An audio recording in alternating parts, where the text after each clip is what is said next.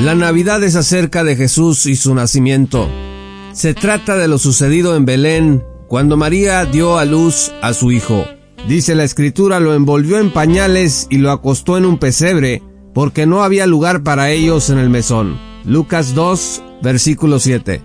La Navidad se trata también de lo sucedido antes de la fundación del mundo, cuando Dios Padre nos escogió y ordenó que Jesús, su Hijo unigénito, viniera a redimirnos mediante su muerte en la cruz. Efesios 1 versículos 4 al 5 dicen, porque Dios nos escogió en Cristo antes de la fundación del mundo, para que fuésemos santos y sin mancha delante de Él.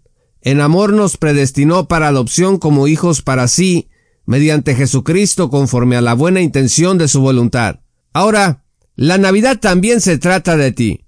Pero ¿cómo es esto? ¿Cómo que la Navidad se trata de mí también? Me han dicho que Jesús es el centro de la Navidad y que jamás soy yo.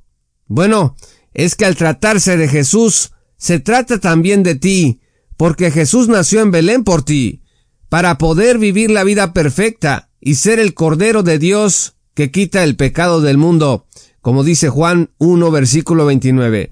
¿Por qué entonces envió Dios a su Hijo al mundo? Pues por ti, para que no te pierdas y para que tengas vida eterna, según Juan 3, versículo 16. Así que Jesús nació por ti y para ti. Esa es la naturaleza del amor.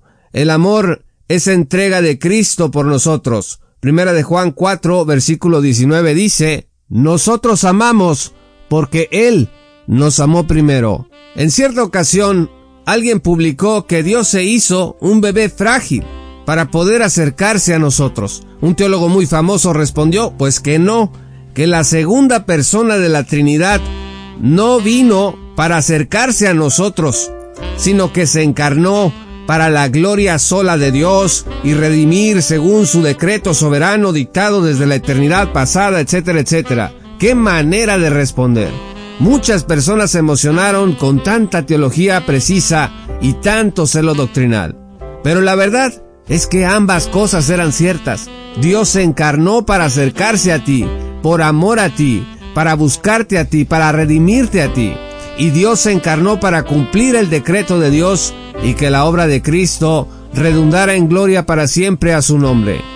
Feliz Navidad de parte del podcast de Romanos 1.16. Yo soy Juan Paulo y recordemos siempre lo que dice Lucas 2 versículo 14. Gloria a Dios en las alturas y en la tierra paz entre los hombres en quienes Él se complace.